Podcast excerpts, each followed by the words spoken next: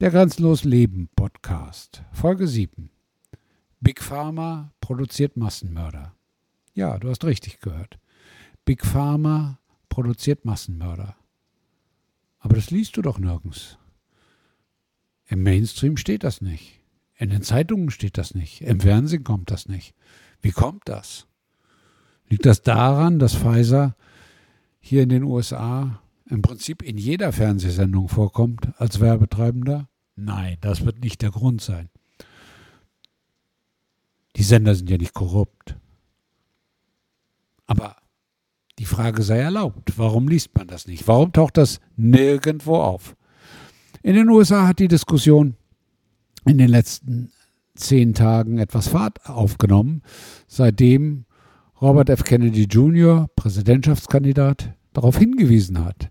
Er hat darauf hingewiesen, dass Serotonin Wiederaufnahmehämmer, was Antidepressiva sind, auf Englisch SSRIs, also Selective Serotonin Reuptake Inhibitors, auf Deutsch selektive Serotonin Wiederaufnahmehämmer, dass diese Medikamente in ursächlichem Zusammenhang mit Massenmördern stehen. Mass-Shooters, wie sie hier in den USA genannt werden. Es hat in den letzten 20 Jahren nicht einen Massenmörder gegeben, der nicht unter diesen Drogen gestanden hat. Nicht einen. Und Robert F. Kennedy fragt jetzt völlig zu Recht und mit großem Interesse, warum die Behörden die US-Behörden, dieses Phänomen nicht untersuchen. Denn dieses Phänomen gibt es nur in den USA. Denn nirgendwo auf der Welt erhalten so Jugendliche so viel Antidepressiva verschrieben, fast schon wie Smarties, bei kleinsten Problemen. Kleines Problem in der Pubertät, gibt es Antidepressiva. Kleines Problem mit der Freundin, gibt es Antidepressiva bei amerikanischen Psychiatern. Und dann wundert man sich, dass alle jugendlichen Massenmörder und auch erwachsenen Massenmörder, die es in den letzten 20 Jahren gab, wirklich alle, im Zusammenhang mit SSRIs stehen. Entweder haben sie ihre Taten unter Drogen gemacht oder sie hatten ihre Drogen abgesetzt, weil sie sie nicht mehr nehmen wollten und wurden dann quasi zu Zombies. Aber es gibt nicht ein Massenshooting, wo diese Medikamente keine Rolle gespielt haben.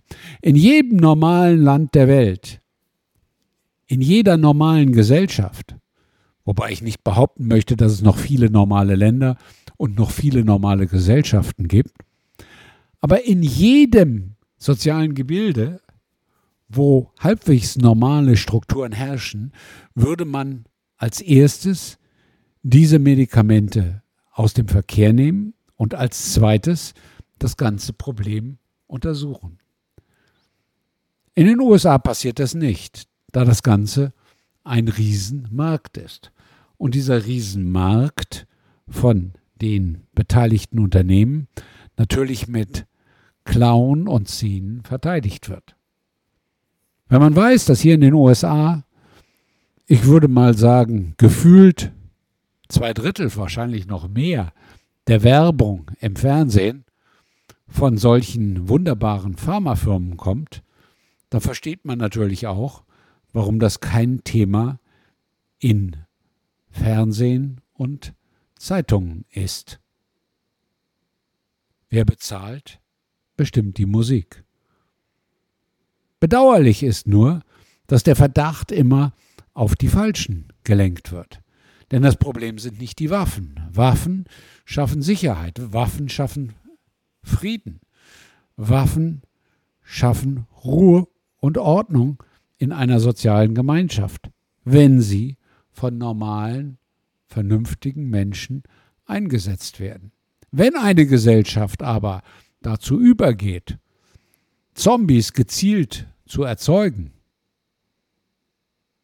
dann läuft natürlich die Gesellschaft aus dem Ruder. Denn diese Antidepressiva die die Menschen dazu bringt, wie Zombies zu reagieren, braucht keine Gesellschaft.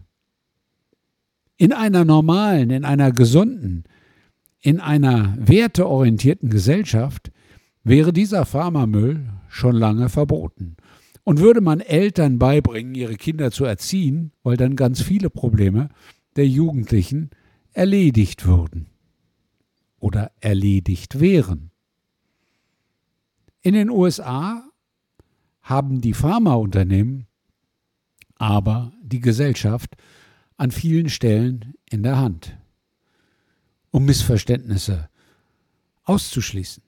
Viele Amerikaner sind dagegen, viele Amerikaner verachten Big Pharma. Aber nichtsdestotrotz fehlen die Spielregeln in Washington, DC, diesen Schmutz aufzuräumen. Und deswegen, für alle, die in Deutschland, in den USA und wo auch immer auf Waffen schimpfen und die USA als so böse darstellen, Waffen sind nicht das Problem. Oder sollten in Deutschland demnächst Messer verboten werden? Ich habe gehört, dass damit in Deutschland die Gäste, die nach Deutschland kommen, auch Morde begehen. Denkt mal drüber nach. Euer Klaus.